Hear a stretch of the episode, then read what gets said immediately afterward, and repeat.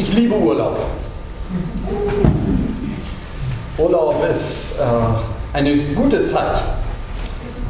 Wir machen das sehr gerne, dass wir mit dem Zelt unterwegs sind. Haben uns vor sieben Jahren, glaube ich, ein Zelt gekauft und dann sind wir oft mit dem Zelt unterwegs. Dieses Jahr war das im Wechsel, mal Zelt, mal ähm, auch eine Ferienwohnung. Das Schöne am Zelten ist, das Leben fokussiert sich aufs Wesentliche. Es ist einfach alles, spielt sich unten auf dem Boden ab. Man sitzt sozusagen im Gras und kocht seinen Kaffee am Gaskocher. Äh, man hat keine fünf oder noch mehr Zimmer, die man irgendwie putzen müsste. Das ist alles da in diesem einen Zelt. Man schläft zusammen. Da sind vier Kinder in so einem kleinen Fleck. Würde man sonst nicht aushalten. Und wenn mal beim Frühstück irgendwie die Schnecke über den Teller rüberläuft, auch nicht schlimm. Ja? Irgendwie fokussiert sich das Ganze aufs Wesentliche. Ich entdecke wieder, ach, es ist gut, einfach zu leben. Super Sache. Und es ist gut, zusammen zu sein mit der Familie. Mir gefällt das. In diesem Urlaub war es so, dass wir gegen Ende ähm, mit den Kindern dann in ein Ferienhaus gegangen sind. Zwischendurch auch schon, wer es genauer haben will, aber am Ende. Und das war so ein schönes Erlebnis. Man kam da rein und gesagt, oh, ey, guck mal, eine Spülmaschine. also, ja, also plötzlich entdeckt man, wie gut man es hat. Das liebe ich am Urlaub. Ich finde, Urlaub ist ein Wunder. Nicht alle Menschen auf der Welt haben Urlaub. Das ist ein Wunder, dass wir das genießen können. Und ich will es umdrehen heute. Ein Wunder ist wie Urlaub. Ein Wunder ist wie geistlicher Urlaub. Denn darum geht es heute. Hoshang hat einen Vorteil, er hat es schon verstanden, wir nicht.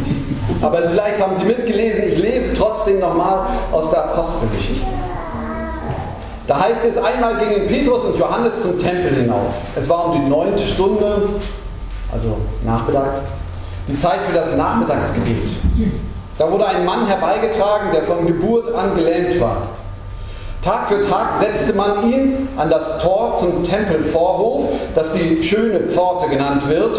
Dort sollte er bei den Tempelbesuchern um eine Gabe betteln. Der Mann sah Petrus und Johannes, die gerade in den Tempel gehen wollten, und er bat sie um eine Gabe. Petrus und Johannes schauten zu ihm hin und Petrus sagte, sieh uns an. Der Gelähmte blickte zu ihnen auf und erwartete etwas von ihnen zu bekommen, doch Petrus sagte, Gold und Silber habe ich nicht. Aber was ich habe, das gebe ich dir. Im Namen von Jesus Christus, dem Nazaräer, steh auf und geh umher. Petrus fasste den Mann bei der rechten Hand und zog ihn hoch. Im selben Augenblick kam Kraft in seine Füße und Gelenke. Mit einem Sprung war er auf den Beinen und machte ein paar Schritte. Er folgte Petrus und Johannes in den Tempel. Dort lief er umher, sprang vor Freude und lobte Gott. Das ganze Volk sah, wie er umherlief und Gott lobte. Sie erkannten in ihm den Bettler, der immer an der schönen Pforte des Tempels gesessen hatte. Sie staunten und konnten nicht fassen, was mit ihm geschehen war. Wunder ist wie geistlicher Urlaub. Allerdings vermute ich, sehen das nicht alle so. Vielleicht öffentlich, aber heimlich. Denn mancher sitzt hier und sagt, oh, wenn diese Wunder in der Bibel nicht wären, dann könnte ich vielleicht leichter glauben, aber mit den Wundern habe ich meine Schwierigkeiten. Und manch einer sagt ja, ich habe auch mal geglaubt, aber dann habe ich gebetet und es ist nichts passiert. Gott tut doch nichts. So wie das hier erzählt ist, das erlebe ich nicht. Das kann nicht sein. So. Warum also hören wir heute diese Geschichte? Es könnte jetzt so sein, dass wir sagen, passt auf, wir hören das so, damit wir es machen wie Petrus und Johannes. Von jetzt ab erwarten wir wirklich, dass Gott etwas tut. Von jetzt ab lassen wir unseren wackeligen Glauben zurück und beten vollmächtig, wie manche dann sagen in den Situationen. Wir gehen los und wir erwarten wirklich etwas. Ich weiß nicht, ob Sie das schon mal gemacht haben. Auf Leute zugegangen und gesagt, ich bete für dich. Ich habe noch nie für jemanden gebetet, dass er aufsteht. Aber für Kranke schon. Und dann pocht das Herz und ich habe es noch nie erlebt, dass schwere Krankheiten mit einem Schlag geheilt wurden. Oder? So könnten wir es verstehen. Aber ich möchte hier ein Stoppschild hinsetzen, denn wir müssen genauer mal lesen. Petrus und Johannes gehen nicht los, um auf Heilungsgottesdiensttour zu ziehen. Sie sagen nicht, oh, wir lassen uns losgehen, Menschen heilen, denn dazu hat uns Jesus berufen. Die beiden gehen los, um zu beten, nachmittags in den Tempel.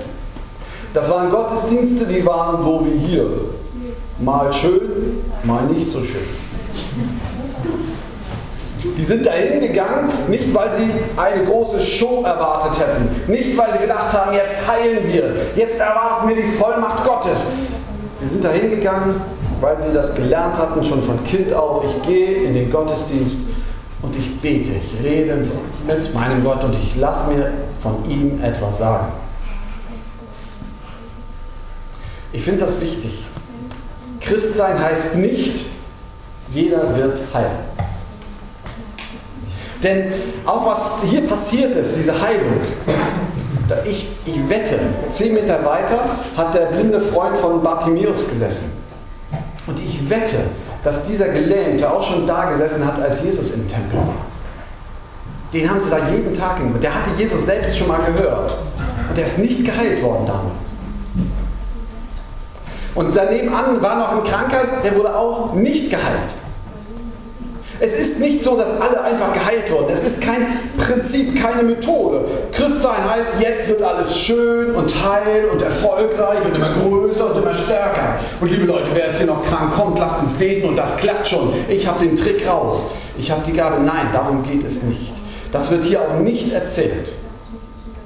Petrus und Johannes hatten einen Vorteil.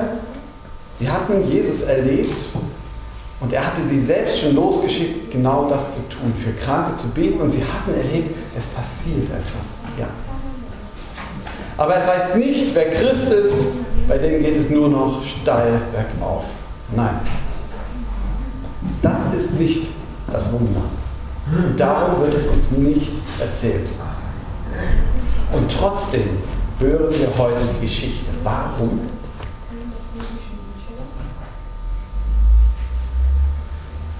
Das erste ist, weil es die beiden und der Gelähmte einfach so erlebt haben. Und weil der Gelähmte und ich glaube auch die beiden, Petrus und Johannes, anschließend Gott gelobt haben. Es war wie geistlicher Urlaub. Sie haben gesagt, das gibt's doch gar nicht. Das ganze Jahr lang habe ich sowas nicht erlebt, aber heute, das muss ich euch erzählen. Hm. Vielleicht haben Sie es öfter erlebt. Aber für manchen von uns ist so ein Wunder, wie groß oder klein es auch immer ist, so wie eine Sekunde und 23 Stunden, 59 Minuten und 59 Sekunden im, am ganzen Tag passiert nichts und dann passiert ein Wunder, das alles verändert. Plötzlich fangen wir an, Gott zu loben. Da haben welche etwas erlebt. Deshalb ist es uns geschrieben. Und es ist uns aufgeschrieben, damit wir uns daran freuen und uns die Augen aufgehen für dieses Wunder. Denn ein Wunder ist immer ein Zeichen, dass es Gott gibt. Ein Wunder ist immer ein Zeichen, dass es Gott wirklich gibt in dieser Welt. Also, Gott gibt es. Plötzlich entdeckt dieser Gelähmte, der war schon immer da in meinem Leben. Ich glaube, wenn wir das erkennen, wenn dieses Wunder in unserem Leben äh, schon geschehen ist, dass wir entdeckt haben, Gott ist da, brauchen wir keine weiteren Wunder. Wenn wir entdecken, dass, dass diese Welt, unser Leben, dass ich morgens aufstehe, mich bewegen kann, dass ich meinen Daumen zum weiß, weiß ich hunderttausendsten Mal bewegen kann, dass mein Leben reicht jetzt schon fast 50 Jahre, 49 Jahre erst, ja? Das ist ein Wunder und das ist Geschenk. Es ist nicht selbstverständlich. Es ist nicht selbstverständlich, dass irgendwer Kinder bekommt. Wir können das nicht machen. Es ist ein Geschenk. Es ist ein Geschenk, wenn wir Madonna taufen können. Es ist Geschenk. Es gibt Gott. Gott die, hat die Naturgesetze geschaffen. Es ist ein Wunder. Ein Glück, die Sonne geht jeden Morgen auf und abends wieder unter. Ein Glück, dass der Dürre auch wieder Regen folgen wird. Ein Glück, das hat Gott gemacht. Wenn ein Mensch das erkennt, dann ist ein Wunder passiert. Wunder ist ein geistlicher Urlaub. Aber noch was, die beiden heilen den Mann nicht nur im Namen Gottes, des Vaters, der alles geschaffen hat, sondern im Namen von Jesus Christus. Denn manche denken, Gott ist weit weg. Er hat das geschaffen, ja, ich glaube auch. Er hält irgendwie diese Welt noch am Drehen, das schafft er irgendwie. Aber mit mir hat er weiter nichts zu tun. Aber Petrus und Johannes heilen im Namen dieses Jesus Christus. Gott, der uns entgegengekommen ist, der uns in die Augen geschaut hat, der gesagt hat, hier bin ich, ich will dich, folge du mir nach. Nicht dein Nachbar, heute, nee, nee, heute geht es nur um dich, folge mir nach. Jesus Christus, der gesagt hat, ich sterbe für dich, hat er nicht gesagt, sondern gemacht. Der für mich ans Kreuz gegangen ist, der auferstanden ist und der nicht der ganzen Welt pauschal mal gesagt hat, ich lebe, sondern einzelnen erschienen ist. Und sie haben verstanden, er lebt. Jesus Christus, der stärker ist als der Tod. Wenn ein Mensch das versteht, dann ist das entscheidende Wunder passiert.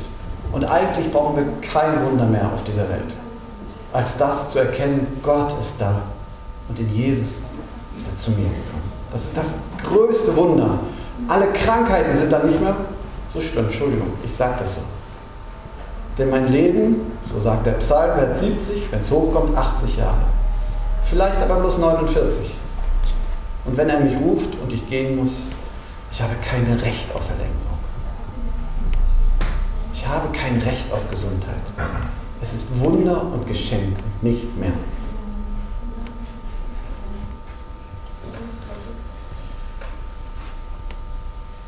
Jesus Christus schenkt Wunder.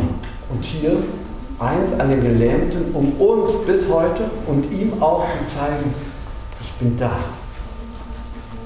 Und ich trete dir gegenüber. Du darfst leben selbst wenn du stirbst. Boah.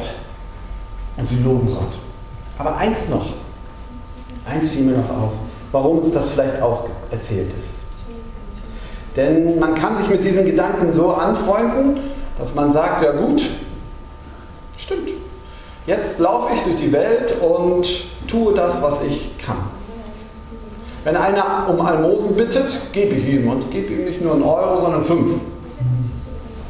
Das mache ich. Oder ich spende den Hilfsfonds, den es in der Johanneskirche gibt, der tut gute Sachen Leuten, die kein Geld haben. Das spende ich. Oder wir als Gemeinde, wir machen gute Aktionen, so viel wie wir können. Gute Musik oder Glück im Topf, lauter solche Sachen. Ich kann also davon ausgehen, ich mache nur das, was ich machen kann. Und für das Wunder ist Jesus zuständig. Aber Petrus und Johannes Vielleicht hatten sie gerade ein seminarhörendes Gebet, das weiß ich nicht.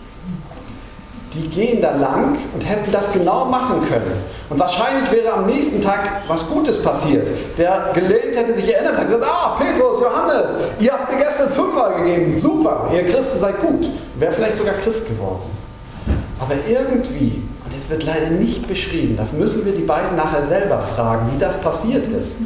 Irgendwie hören die und merken, Moment, Geld hilft ihm nicht. Als wenn Jesus ihnen sagt, Geld hilft hier in diesem Fall nicht. Dieser Mann muss Heilung erleben, damit etwas passiert. Ich möchte an diesem Mann zeigen, was ich kann. Damit ihr es neu versteht, damit er es versteht, damit die Leute, die immer in den Tempel kommen, es verstehen. Und irgendwie bleiben sie stehen und gucken ihn an und sagen, Geld und Gold und Silber haben wir nicht. Moment, guck mich an. Ja, ja, gut guck mich an, Gold und Silber haben wir nicht, aber was wir haben, das geben wir dir. Und dann sagt er, im Namen von Jesus Christus, steh auf und lauf umher. Und als er noch Fragen guckt, greift er ihn bei der Hand und zieht ihn hoch. Was für Mut. Das wünsche ich uns zuletzt. Dass wir nicht nur auf uns freuen an dem Wunder, das an uns passiert ist, dass wir glauben und Gott in dieser Welt erkennen können, sondern dass wir immer das Ohr offen behalten für das Risiko, dass Jesus uns über unsere Möglichkeiten hinausführen will, über das, wo wir sagen, das geht zu weit. und es doch einfach wagen. Denn was kann passieren? Außer dass wir uns blamieren. Aber ihm schaffen wir so vielleicht Ehre. Sehen. Das wünsche ich uns, dass unser Ohr offen bleibt für den Schritt, der über unsere Möglichkeiten geht. Und der Friede Gottes, der höher ist als alle unsere Vernunft, der bewahrt unsere Herzen und Sinne in Christus Jesus, unseren Herrn. Amen. Wir singen das.